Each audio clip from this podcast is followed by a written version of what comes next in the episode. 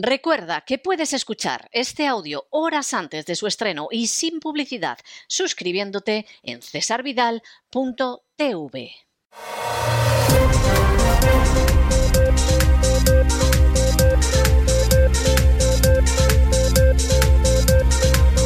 Las noticias del día.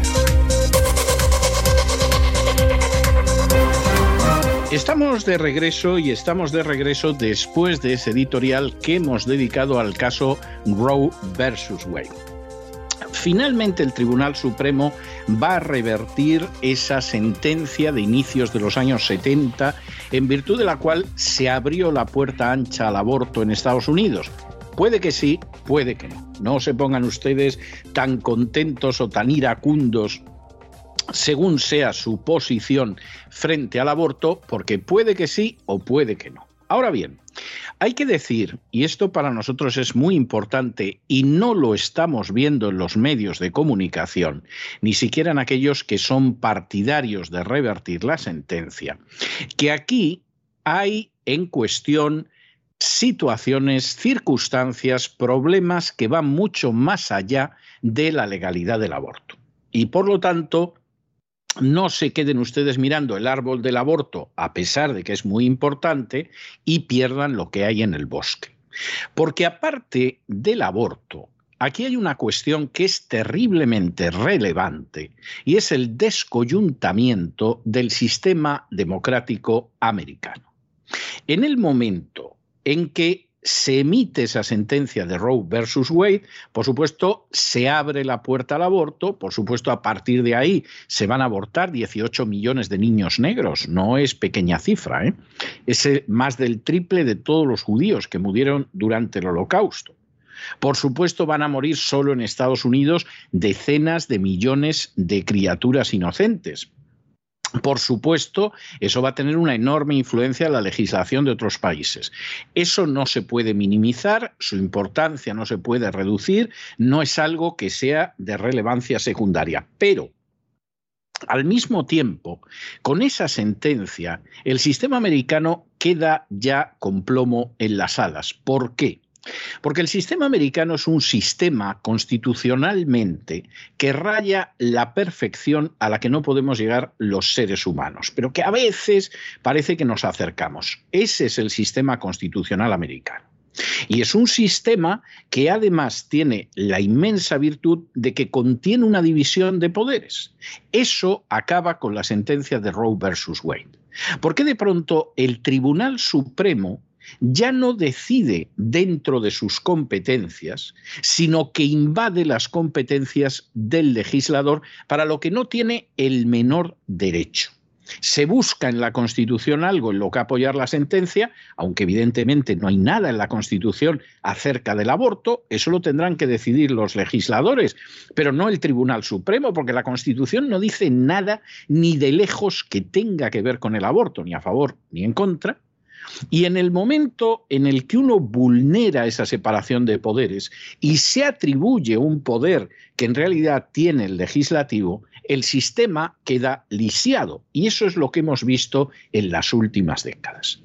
Entonces, un sistema en el cual al final lo que no se puede imponer en el Congreso, en el Senado, no os preocupéis que tenemos los suficientes amiguetes en el Tribunal Supremo y lo imponemos como si fuera la tercera Cámara Legislativa, lo que es una aberración.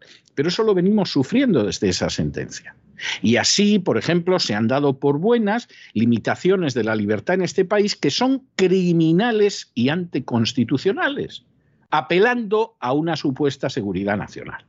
O en un momento determinado se ha dado por bueno el matrimonio homosexual sin ninguna base legal y saltándose lo que hubiera sido un proceso normal a través del legislativo que habría decidido legalizar o no legalizar el matrimonio homosexual. Es decir, el sistema es un sistema que se ha pervertido y se ha dinamitado desde la sentencia Roe versus Wade.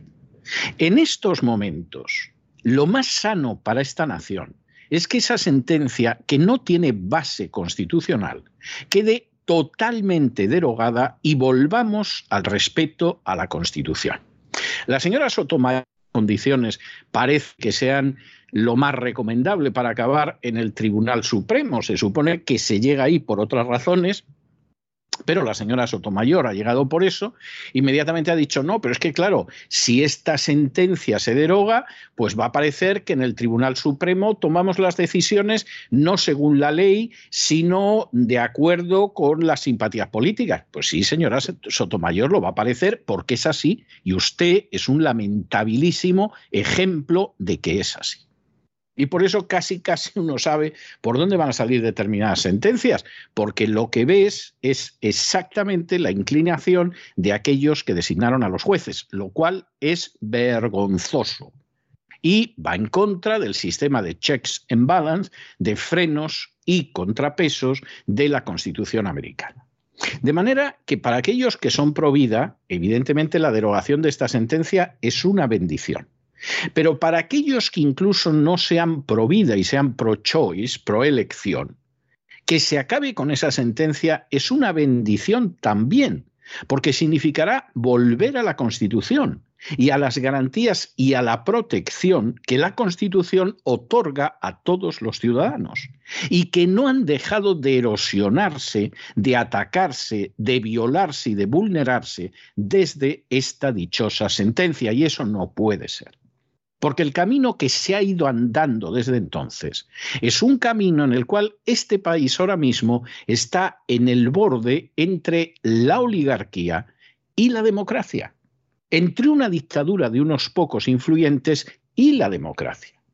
Y para aquellos que digan, bueno, está usted exagerando y usted ha decidido aquí darnos cátedra de principios jurídicos y se le ha ido la cabeza, que recuerde que ese Tribunal Supremo, en una cuestión tan importante como el fraude en unas elecciones presidenciales, que no hay día que no aparezca una prueba más de que hubo un fraude colosal en favor de Joe Biden, ese Tribunal Supremo decidió callarse, decidió lavarse las manos, decidió no entrar. ¿Por qué?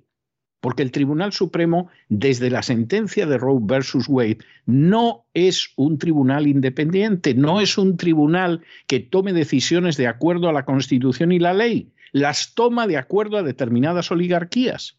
Y eso es el final de cualquier sistema democrático, como sabe cualquiera que haya estudiado historia o cualquiera que haya leído los clásicos griegos. De manera que aquí lo que se decida es muy importante. Si efectivamente la sentencia de Roe versus Wade es una sentencia derogada, bueno, no cabe la menor duda de que de entrada va a haber una veintena de estados donde se acabó el aborto. No cabe la menor duda de que se calcula que hay del orden de 80, 90 mil niños al año que van a salvar la vida, por lo que se va a reducir el aborto en estimaciones moderadas. Puede que la reducción sea incluso mayor. Pero sobre todo, salvamos este sistema. Salvamos este sistema. Y si no se salva este sistema, hombre, no se engañen ustedes, vamos hacia una oligarquía con apariencia de democracia. Seguiremos teniendo la bandera de las barras y las estrellas, cantaremos el himno americano, nos llevaremos la mano al pecho, etcétera, pero esto estará cada vez más lejos de una democracia y será una simple oligarquía en la cual vamos a tener elecciones fraudulentas cada lunes y cada martes. Nos jugamos mucho con esta dichosa sentencia y es un tema de enorme relevancia y por lo tanto no les extraña a ustedes que la sentencia, el borrador, se haya filtrado para provocar a toda una opinión pública contraria a que se derogue esa sentencia, lo cual es vergonzoso, y que por supuesto el Partido Demócrata, que lleva una trayectoria inmunda desde hace demasiado tiempo, pues inmediatamente haya dicho que diga lo que diga el Supremo, ellos van a ir detrás de una ley federal. Bueno, ese sería un sistema correcto, pero no es el que mantienen ellos desde hace más de medio siglo. De manera que Dios quiera que efectivamente esa sentencia quede abolida, pero insistimos, no solo porque es antiabortista, sino porque implicaría devolver a este país la separación de poderes y la democracia estable que no ha sido durante estas décadas en que hemos ido de mal en peor. De eso trataba el editorial, pero Ahora tenemos que entrar en nuestro boletín y como siempre entramos siempre a través de un segmento dedicado a España. La primera en la frente, no para librarte de malos pensamientos, sino para que te des cuenta de la realidad. Hacienda va a eliminar prácticamente todos los beneficios fiscales. Esto lo viene haciendo desde hace muchos años y uno de los grandes villanos, miserables, canallas, ladrones masivos, enemigos del pueblo que lo perpetraron fue precisamente Cristóbal Ricardo Montoro, el ministro de Hacienda de ese desastroso presidente que fue Mariano Rajoy. Y aquí pasa como lo de Rose versus Wayne. Una vez que tú permites que un canalla vulnere de manera impune la Constitución, una vez que tú permites que un criminal haga lo que quiera desde su ministerio, en ese caso el de Hacienda, una vez que tú permites que ese mismo sujeto despreciable y odioso resulta que premie con bonus a sus sicarios en la agencia tributaria, y nadie reacciona, pues hijo mío, tú has abierto las puertas a que hagan lo que quieran. Y lo que ha venido después en ningún momento ha significado corregir las acciones ilegales una y otra y otra vez que perpetró el ministro Montoro. Bueno, han corregido algunas en los tribunales de la Unión Europea y no les ha quedado más remedio que admitirlas. Porque claro, si lo dice la Unión Europea, no tienes más remedio que aceptarlo. Pero a Montoro no le ha pasado a nadie, nadie ha devuelto los bonus. La gente ha seguido ascendiendo y viviendo a costa de los demás vía impuestos. Bueno, pues como al final no tiene consecuencias, vamos a seguir adelante y robamos todavía más a manos llenas a esos desgraciados que permiten que los buscabonus se les orinen encima. Si es que no puede ser de otra manera, que a nadie le sorprenda.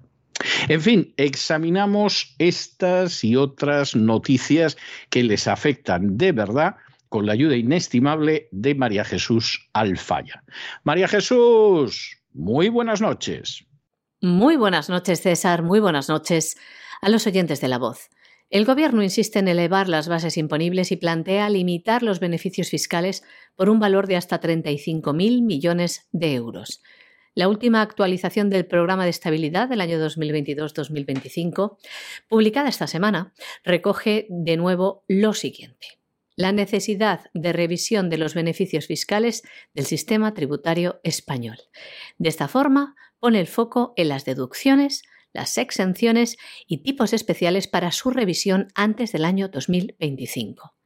El importe de las figuras que pretende reducir o eliminar el Gobierno alcanza la mitad del total de los beneficios fiscales, que ascienden en España hasta los 77.000 millones de euros al año. Así plantea el programa de estabilidad una revisión exhaustiva de los beneficios fiscales existentes, les leemos con el fin de verificar si cumplen los objetivos para los que fueron aprobados y si el coste que suponen en términos de merma recaudatoria resulta justificado. Ya ven, más latrocinio en camino. Para evaluar qué es lo que pretende el Gobierno, figura retocar, el informe prevé la constitución de un grupo de trabajo entre el Instituto de Estudios Fiscales, la Agencia Tributaria y la Dirección General de Tributos, siguiendo la metodología de la Autoridad Independiente de Responsabilidad Fiscal, la AIREF. Precisamente la AIREF cifró el coste de oportunidad de varios beneficios fiscales en 35.000 millones de euros, según el primer estudio de la segunda fase de Spending Review que publicó en verano del año 2020. Bueno, y ahora agárrense a la otra porque es que todo esto va vinculado y va unido. Ese dinero de los impuestos, pregunta que hemos debido de formular miriadas de veces en este programa, ¿a dónde va? Bueno, pues se lo vamos a decir a ustedes para que no se lleven sorpresas. El número de inmigrantes ilegales que han llegado a España en lo que va de año se ha incrementado en un 28,3%, repito, 28,3%, lo vuelvo a decir por si no se han enterado, 28,3% respecto a los del mismo periodo en el año anterior. Este es una pobre nación regida por las castas privilegiadas que no piensan nada más que llenarse los bolsillos y jamás se les pasa por la cabeza lo que pasa con el pobre pueblo, salvo para sangrar más al pueblo, utilizando a sus sicarios de la agencia tributaria, y como es una nación descoyuntada institucional, económica y socialmente, en la cual la pobre gallina, pues ya es que no le quedan ni huevos. Y por supuesto las castas privilegiadas son impunes. Y la pobre gente de abajo, pues en muchos casos ni se entera, están a ver si consiguen que les presten dinero en el banco para irse de vacaciones. Pues hombre, la gente que está afuera dice, eso es el paraíso asaltamos Canarias, asaltamos Ceuta, Melilla, asaltamos la península y encima nos dan subvenciones. Por supuesto no hay quien nos eche de aquí, pero es que además nos dan subvenciones. Y si venimos de África, no digamos ya de Marruecos, bueno, bueno, bueno, esto es tierra conquistada. Nos dan de todo. Nadie puede garantizar las pensiones de la pobre gente que ha cotizado a lo largo de su vida en España. Es más, en muchos casos les dan pensiones miserables a sabiendas de que tendrían derecho a una pensión superior, pero a fin de cuentas son españoles y van a tragar con todo. Pero luego llega toda esta gente y bueno, es maravilloso porque claro, estamos hablando de un 28,3% sobre el conjunto del país. Pero por ejemplo en Canarias es más de un 50% añadido. Se dice pronto, ¿eh? se dice pronto. Y claro, en medio de esa situación, pues temanse ustedes lo peor. Y por favor, no sean ustedes tan ingenuos o tan sonsos como para creer que el día en que esa quinta columna colabore para la invasión marroquí de Ceuta, Melilla y las Canarias, la OTAN va a ayudar a España. Porque si creen ustedes eso, bueno, bueno, bueno, bueno. Que no les diga nadie quiénes son los Reyes Magos porque les van a dar el disgusto de su vida. Desde el 1 de enero al 30 de abril de este año han llegado de manera irregular a España un total de 10.180 inmigrantes, lo que supone un aumento del 28,3% respecto al mismo periodo del año 2021. De ellos, 8.915 fueron por vía marítima, que llegaron en 362 embarcaciones, lo que supone un 21,5% más. Y de estos, 6.624 llegaron directamente a Canarias, lo que supone un 50,2% más que en el año 2021. El Ministerio del Interior ha recogido en su último informe, que ha sido publicado con datos acumulados desde el 1 de enero hasta el 30 de abril del año 2022 sobre la llegada de inmigrantes, destaca la mayor presión ejercida por vía terrestre en Ceuta, con la llegada de 332 personas, es decir, 12 más que en el año 2021. Se trata de entradas registradas bien sorteando la valla que separa la ciudad de Marruecos o bien a través de los espigones. Por el contrario, en cuanto a las entradas por vía marítima han sido 33 las registradas, 43 menos que las que fueron recogidas en el año 2021. En términos porcentuales por tierra, esto ha supuesto un 3,8% más de inmigración, mientras que por mar la bajada ha sido del 56,6%. Según estos datos oficiales, el número de embarcaciones que han sido utilizadas por los inmigrantes que han querido entrar en la ciudad autónoma ha sido de 5, 10 menos que en el año 2021, lo que significa un 66,7% menos. Por otro lado, a Melilla han llegado 933 inmigrantes por tierra, 653 personas más que el año pasado, lo que supone 233,2% de aumento. Por vía marítima, las llegadas se han cifrado en 43 personas y se han utilizado cuatro embarcaciones para ello. Bueno, y nos vamos a Hispanoamérica, donde de vez en cuando aparece un agente de un optimismo tremendo.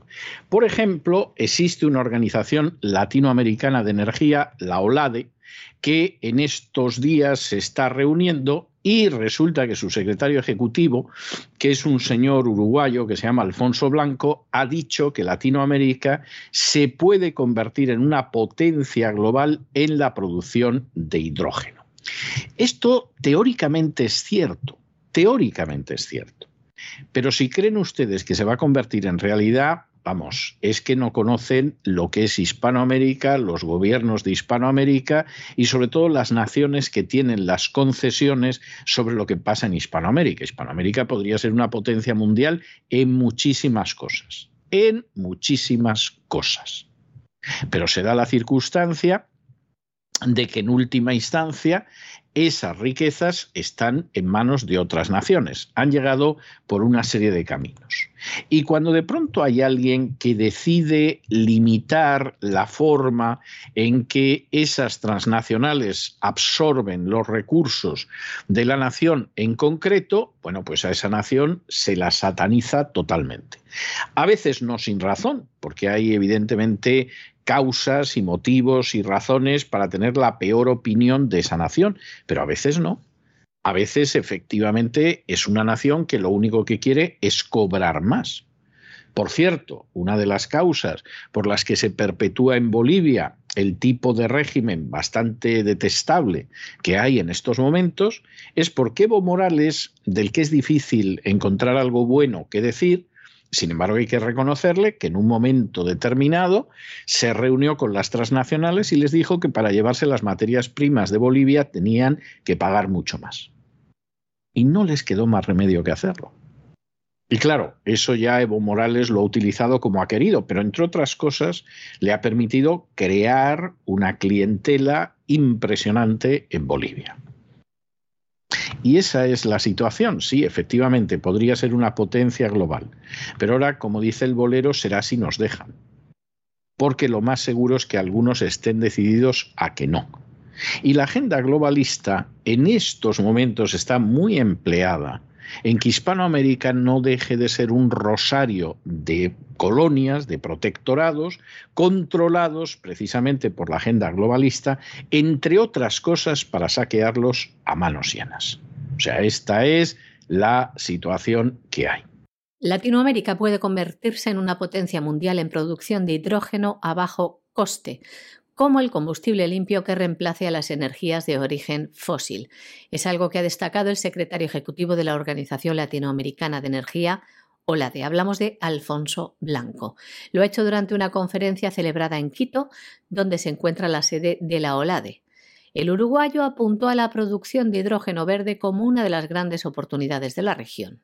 Latinoamérica tiene gran capacidad de almacenamiento y la capacidad de producirlo a un precio mucho más bajo que en otras regiones del mundo. Asimismo, Alfonso Blanco señaló que América Latina parte con ventaja sobre el resto del mundo para alcanzar la meta de cero emisiones de carbono al ser la región del mundo con mayor cuota de energías limpias y renovables en su matriz energética. Destacó que el 30% de la energía consumida en Latinoamérica procede de fuentes limpias y renovables frente al 13% del promedio mundial. Una apuesta de futuro ya que, por ejemplo, el gobierno alemán está destinando unos 2.000 millones de euros fuera de su país a la creación de un mercado mundial para esta energía. Bueno, y ya que estamos hablando de países saqueados por su gobierno, pero también por multinacionales, nos vamos a detener en Venezuela. ¿Qué pasa en Venezuela?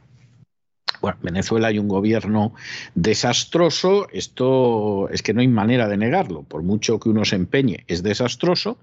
Tiene una oposición que no vayan a creer ustedes que en términos generales es menos desastrosa, es más buena parte de la oposición venezolana, hace ya mucho que llegó a acuerdos con la dictadura chavista para repartirse el pastel y que no hubiera problemas.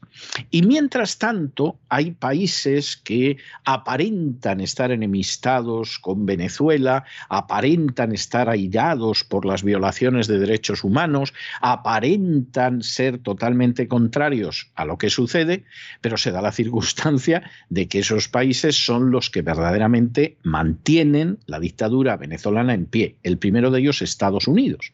Porque para aquellos que no lo sepan, Estados Unidos es el primer socio comercial de Venezuela desde hace décadas. Es decir, si Maduro puede pagar a la policía y al ejército represor de Venezuela es gracias, en primer lugar, a los Estados Unidos y luego a una serie de democracias como el Reino Unido, Francia, Alemania, Suecia, Suiza, etcétera, etcétera. Y alguno dirá, pero con Trump no pasaba esto. Con Trump pasaba exactamente lo mismo. Trump podía bajar por el sur de la Florida, reunir a los cubanos, a los venezolanos, emocionarlos, todos que lloraran allí, incluso hablar bien de Marco Rubio, aunque él estaba convencido de que era un imbécil con pelo negro, y A continuación, pues Trump, sin embargo, seguía firmando el permiso para que Chevron, y no solo Chevron, continuara comerciando muy lucrativamente con Venezuela. En medio de toda esta situación, que es una situación en la que hay lo, que hay, pues eh, evidentemente hay otros países que son muy conscientes de que a lo mejor Venezuela no sigue siendo tan amiguito. Y entonces eh, tampoco lo quieren perder de vista, pues son muy conscientes de que de momento la dictadura aguanta gracias a los Estados Unidos y a las democracias, pero a ver si un día encima la dictadura va a decidir que cambia la orientación política, porque a fin de cuentas quien paga manda y van a desaparecer las pocas relaciones internacionales que existen, que es el caso de Irán. Y este fin de semana, pues aparecía por Venezuela el ministro de Petróleo de Irán. Irán eh, es un país que hace ocasionalmente gestos hacia Venezuela desde hace un par de años. No vayan ustedes a creer que mantiene Venezuela y desde luego no es ni lejanamente quien se beneficia de Venezuela. Ayuda un poquitín a Venezuela de vez en cuando pero desde luego no es quien mantiene a la dictadura y no tienen ustedes nada más que ver el valor de las transacciones de Irán con el valor de las transacciones con empresas de Estados Unidos y verán ustedes que, vamos, la distancia es inmensa, como entre un enano y el gigante Goliat que hubiera crecido todavía más. Pero este tipo de acciones le vienen muy bien a toda esa propaganda que oculta la situación real de Venezuela. Entonces dices, veis, veis, Venezuela está con los malos, estamos en esta situación. Hombre, Venezuela forma parte de los malos, eso no se puede negar. Pero se mantiene en pie gracias a los supuestos buenos, con Estados Unidos a la cabeza. Y luego de vez en cuando Irán echan una mano por eso de que al fin de cuentas así los ayatolas pueden contar a su pueblo que no están aislados del todo. Y es verdad que no están aislados del todo. Pero al final aquí la situación es la que es y los hechos son testarudos.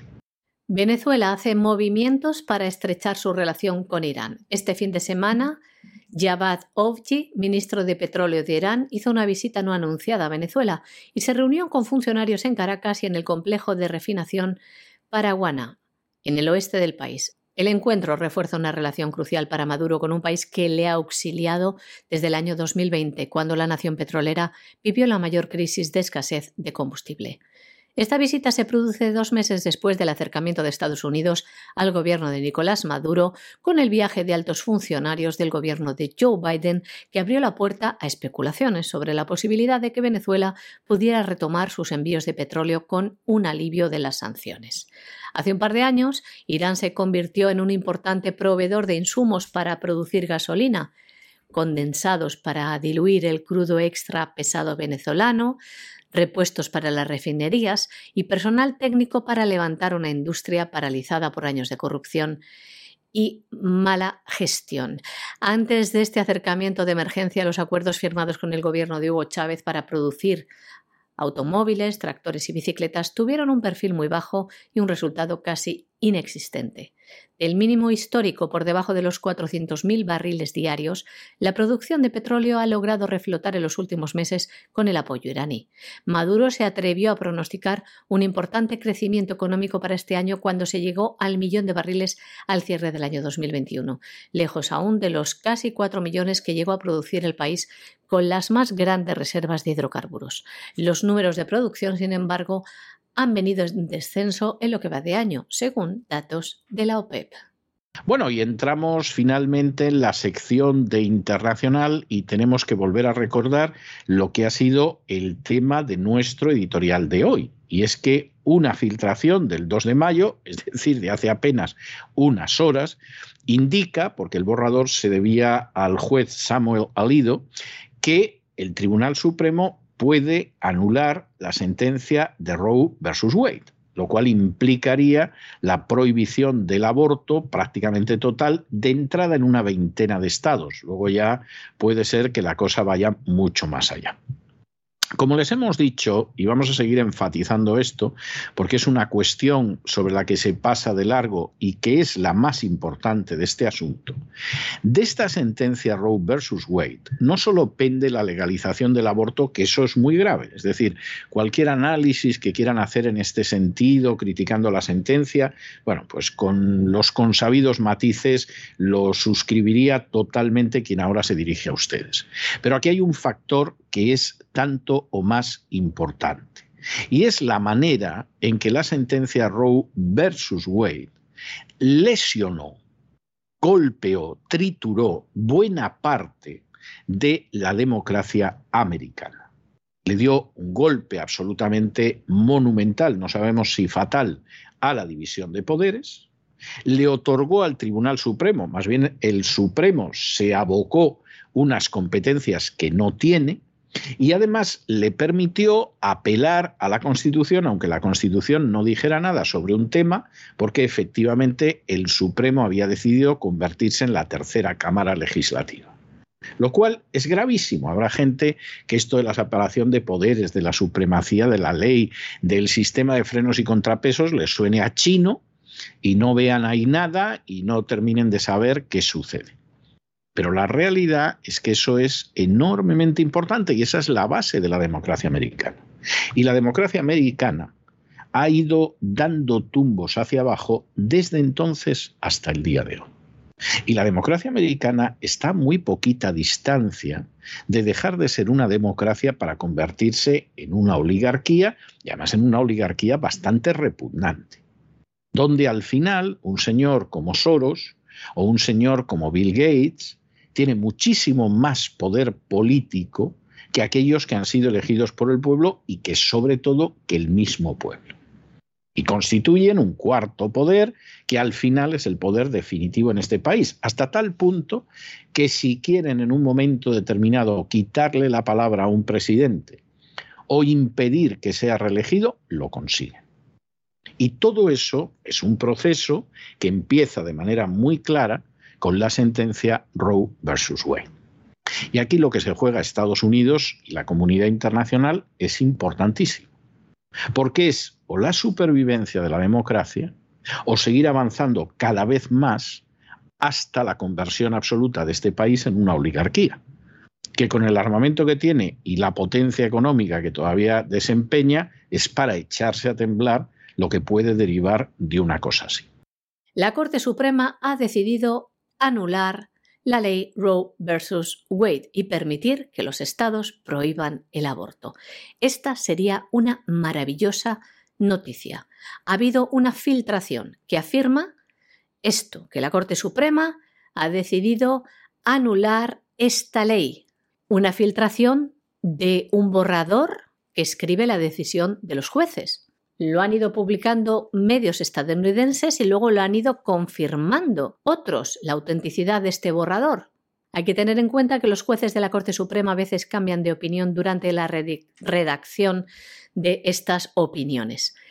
Pero muchos observadores legales tratan el borrador como auténtico y asumen que la política de aborto en los Estados Unidos está a punto de cambiar. Dicen que el tono, el estilo del borrador coinciden con los de las decisiones judiciales anteriores. Si finalmente se anula esta ley, muchos estados conservadores prohibirían casi todos los abortos. Una estimación que sugiere que el número de abortos en los Estados Unidos disminuiría en aproximadamente un 14%. Bueno, y la guerra de Ucrania no acaba gracias a la intervención de la OTAN, lo que hubiera podido acabar en una semana, en dos, en tres, pues ya va para, pero en fin, para lo que te ronde todo el tiempo. Y claro, hay gente que ha procurado no decir nada, no pillarse los dedos, pero eh, la verdad es que en última instancia en algún momento tienen que hablar. Ha sido el caso del Papa Francisco. Y ha sido el caso del Papa Francisco, que se colocó de perfil porque obviamente no estaba por apoyar determinadas historias y sobre todo por quedar mal con los ortodoxos, etcétera, etcétera, porque se diga lo que se diga de que eso de que el relato de Putin es un fracaso, el relato de Putin será un fracaso en Nueva York o en Londres, cosa que Vamos, estamos convencidos de que Putin nunca pensó que su relato se impusiera ahí, pero no está tan claro en otras partes. Hay países del este de Europa que no consideran que su relato sea falso, todo lo contrario.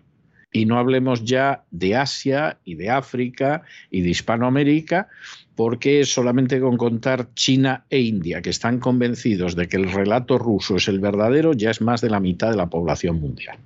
A ver si vamos a pensar que todo el mundo es Estados Unidos, el Canadá y Europa Occidental. vamos, eso ya, ya sería la pera en bote. Claro, el Papa Francisco, que es su mayor parroquia, nunca mejor dicho, la tiene en Hispanoamérica, y que sabe que en Hispanoamérica, a pesar de las presiones de Estados Unidos, ese relato no cuela, y no ha sido verosímil y ningún país se ha sumado a las medidas económicas contra Rusia. No hay nada más que ver el viaje de hace apenas unas horas de Borrell, a ver si conseguía convencer por lo menos a los centroamericanos, que son países pequeñitos y débiles, para que apoyen todas las sanciones contra Rusia y no parece que lo haya conseguido. En medio de todo eso, pues el Papa Francisco ha mantenido una postura bastante prudente. Finalmente, finalmente, en una entrevista hay una serie de cuestiones en las que ha contado cosas muy interesantes, que ha publicado el Corriere della Sera, que es uno de los grandes periódicos italianos. ¿Y qué contado el Papa? Bueno, primero que a ver si desescalamos esto, porque mmm, aquí ya no solo es Crimea y el Donbass, es Odessa y es que Ucrania se queda sin el Mar Negro. Y eh, no hace falta leer demasiado entre líneas, porque lo dice de una manera muy clara. Aquí, si esto sigue aquí, quien más pierde es Ucrania. Ucrania verá lo que hace, pero, pero no nos engañemos. Primera cuestión. Segunda cuestión que deja también de manera bastante evidente, que él quiso ir a Moscú a hablar con Putin y a mediar. ¿Eh? entre otras cosas porque hay un sector de la población ucraniana que es católico, con el que eh, el, papado siempre ha intentado hacerle la Pascua a Rusia, etcétera, etcétera, pero en última instancia, de eso de decir, pues eh, yo aquí lo que tengo que hacer es ver si me entero de lo que va a hacer Putin, porque no es muy fácil saber lo que va a hacer. Claro, en el Corriere de la Sera le dicen, hombre, ¿y no sería mejor que fuera usted a Ucrania? Y el Papa, que de nuevo no es tonto, la diplomacia vaticana puede que sea perversa en ocasiones, pero por regla general no es estúpida. Hombre, es verdad, firmaron el primer tratado internacional con un chico austríaco que se llamaba Adolf Hitler, pero, pero es que incluso hasta los mejores diplomáticos cometen equivocaciones y en el año 33 no estaba tan claro que aquello era una equivocación desde el punto de vista de la realpolitik del Vaticano. Entonces, ¿no va a ir el Papa a Ucrania? No, no va a ir el Papa a Ucrania porque eso significa que tendría que tomar un papel, que es el papel pro-Zelensky, es el papel pro-OTAN, y a mí no me interesa que me identifiquen con Zelensky y con la OTAN. Yo puedo decir que es una tristeza, cómo la gente muere, pobres ucranianos, etcétera, pero no pretenda usted meterme en esa historia porque eso me va a crear problemas en Hispanoamérica, que los tengo, me va a crear problemas con los chinos, que vamos, estoy haciendo unas concesiones a los chinos que son de escándalo y no las voy a perder por el tema de Ucrania. Y entonces digo, hombre, yo he considerado que antes de ir a Ucrania tenía que hablar con Putin, se da la circunstancia de que Putin no me quiere recibir, ¿qué le voy a hacer yo? Pero no voy a ir a Ucrania sin hablar con Putin antes. Bueno, esto es discutible porque habría que decir, bueno, pues si no le recibe Putin, seguro que Zelensky está encantado de recibirle y vamos, hasta besa una estampita de la Virgen siendo judío.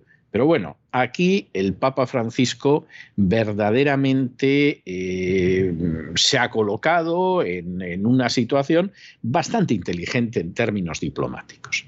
Y por supuesto, como no podía ser de otra manera, pues eh, cuando en un momento determinado le preguntan eh, si el avance de la OTAN a las puertas de Rusia provocó esta situación, pues hombre, provocar, provocar, yo no sabría decir, pero vamos, que lo facilitó seguro.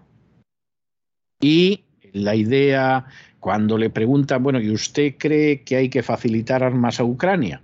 Pues de nuevo el Papa se escurre con bastante habilidad, pero dice algo tremendo. Y es que el comercio de armas es un escándalo que ese comercio de armas eh, va para conflictos terribles en los que se prueban las armas. No hay nada más que recordar la Guerra Civil Española.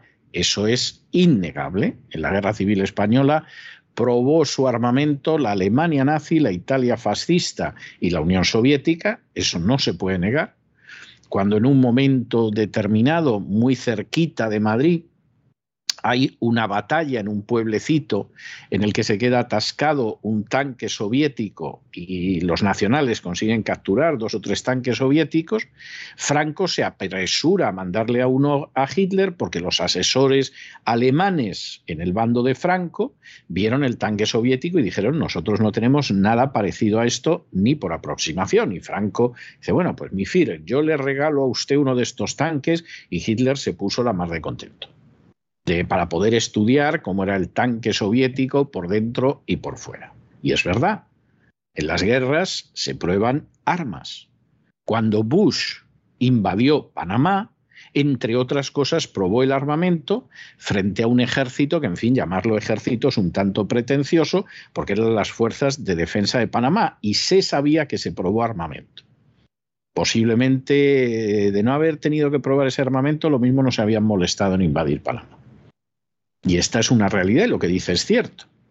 Y luego, pues ha hablado del tráfico de armas de una manera también muy clara, cuando dice que hace dos o tres años llegó a Génova un barco con armas que iban al Yemen.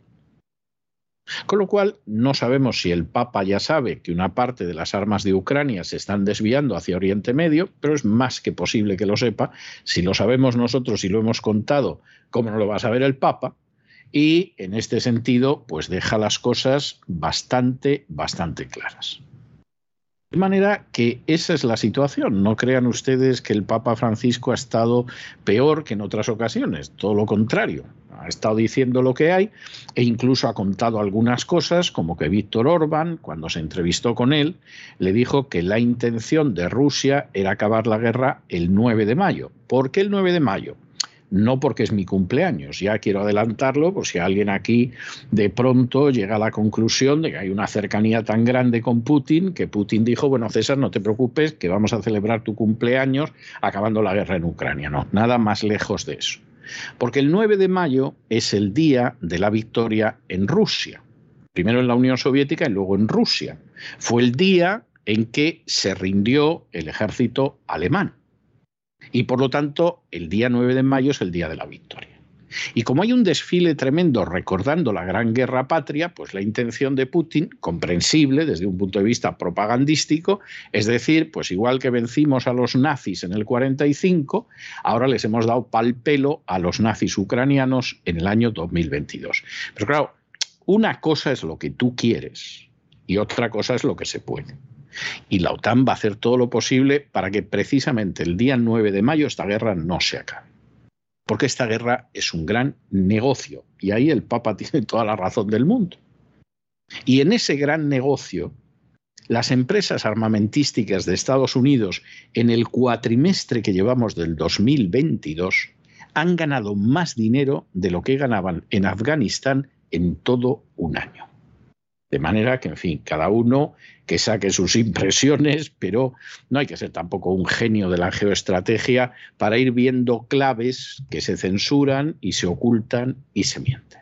En una reciente entrevista del Papa Francisco en el Corriere della Sera, ha revelado que tuvo un encuentro con el presidente húngaro Víctor Orbán y que éste le aseguró que Rusia tiene un plan y que el 9 de mayo todo habrá terminado, la guerra habrá terminado añadía el Papa Francisco lo siguiente. Espero que sea así. Así entenderíamos también la velocidad de la escalada de estos días, porque ahora no es solo el Donbass, es Crimea, es Odessa, le están quitando el acceso al Mar Negro a Ucrania. Eso es todo. Soy pesimista, pero debemos hacer todos los gestos posibles para detener la guerra. El Papa Francisco reveló que ha pedido viajar a Moscú para reunirse con el presidente ruso y pedirle que detenga esta guerra, pero anunciaba que todavía no ha tenido respuesta. Avanzaba que no irá a Ucrania y decía así, siento que no tengo que ir. Primero tengo que ir a Moscú, primero tengo que reunirme con Putin, pero yo soy sacerdote. ¿Qué puedo hacer? Hago lo que puedo. Si Putin abriera la puerta, esto es lo que decía el Papa Francisco. Según el Corriere la Sera, la preocupación del Papa Francisco es que Putin de momento no se detendrá. Respecto al papel de la OTAN en este conflicto, Francisco afirma que no sabe si el enfado de Putin fue provocado por la presencia de la Alianza Atlántica a las puertas de Rusia, pero cree que sí lo facilitó. Sobre si es lícito el envío de armas por parte de los países a Ucrania para que se defiendan de la invasión, el Papa contestaba a esa pregunta del siguiente modo. Estoy demasiado lejos de la pregunta de si es correcto abastecer a los ucranianos. Lo que está claro es que en esta tierra se están probando armas. Los rusos ahora saben que los tanques sirven de poco y están pensando en otra cosa. Las guerras se libran para esto, para probar las armas que hemos producido. Según Francisco, también decía lo siguiente. Este fue el caso que se dio en la Guerra Civil Española antes de la Segunda Guerra Mundial y añadía el comercio de armas es un escándalo, pocos se oponen. Hace dos o tres años llegó a Génova un barco cargado de armas que hubo que trasladar a un gran carguero para transportarlas a Yemen. Los trabajadores del puerto no querían hacerlo. Dijeron, pensemos en los niños de Yemen. Es una cosa pequeña, añadía Francisco, pero un bonito gesto. Debería haber muchos así. El pontífice negó que el jefe de la Iglesia ortodoxa rusa, el patriarca Kirill, pueda colaborar para detener a Putin, pues dice que en la conversación que tuvieron por videoconferencia, los primeros 20 minutos, dice, me leyó todas las justificaciones de la guerra. El Papa Francisco explicaba también que tenía una reunión programada con el patriarca Kirill en Jerusalén el 14 de junio. Sería nuestro segundo cara a cara, nada que ver con la guerra. Y explicaba Francisco que ahora el jefe de la Iglesia ortodoxa también está de acuerdo que reunirse podría ser una señal ambigua. Y hasta aquí hemos llegado nosotros con nuestro boletín de hoy. María Jesús, muchas gracias. Muy buenas noches. Muy buenas noches, César. Muy buenas noches a los oyentes de la voz. Pero no se vayan ustedes, porque saben que vamos a regresar enseguida con el Despegamos y don Lorenzo Ramírez. Y a continuación, como todos los miércoles, tenemos ese programa doble y sesión continua de salud, de bienestar, de vida saludable, que empezamos siempre con Elena Kalinikova y la vida sana y que después continuamos entrando en la vida saludable desde un punto de vista psicológico con don Miguel Ángel y su psicoteca. De manera que no se vayan, que regresamos enseguida.